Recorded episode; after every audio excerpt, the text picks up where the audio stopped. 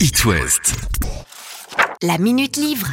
Allez, direction Angers ce week-end, la librairie Richer dans le centre-ville où l'on retrouve Anne, libraire donc, et qui va nous livrer son coup de cœur, qui est aussi d'ailleurs une des grosses ventes de la librairie cet été. C'est un premier roman d'une femme de presque 70 ans qui s'appelle Delia Owens.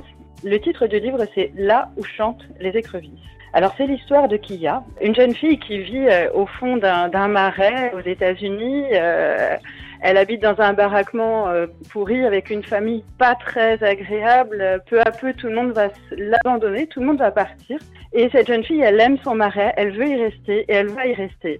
Elle va faire une force de sa solitude. Elle va habiter dans ce baraquement et tout apprendre par elle-même. Elle va apprendre à lire, à manger, à se débrouiller par elle-même, à naviguer et à découvrir ce marais magnifique qui l'entoure et en devenir même une grande spécialiste. La fille des marais va prendre sa revanche sur la vie et c'est un livre qui est totalement bouleversant. Il y a des descriptions magnifiques de la nature qui entoure cette jeune fille, celle qu'il y a. Et euh, c'est un vrai euh, bonheur de lecture. C'est facile à lire et en même temps on apprend plein de choses.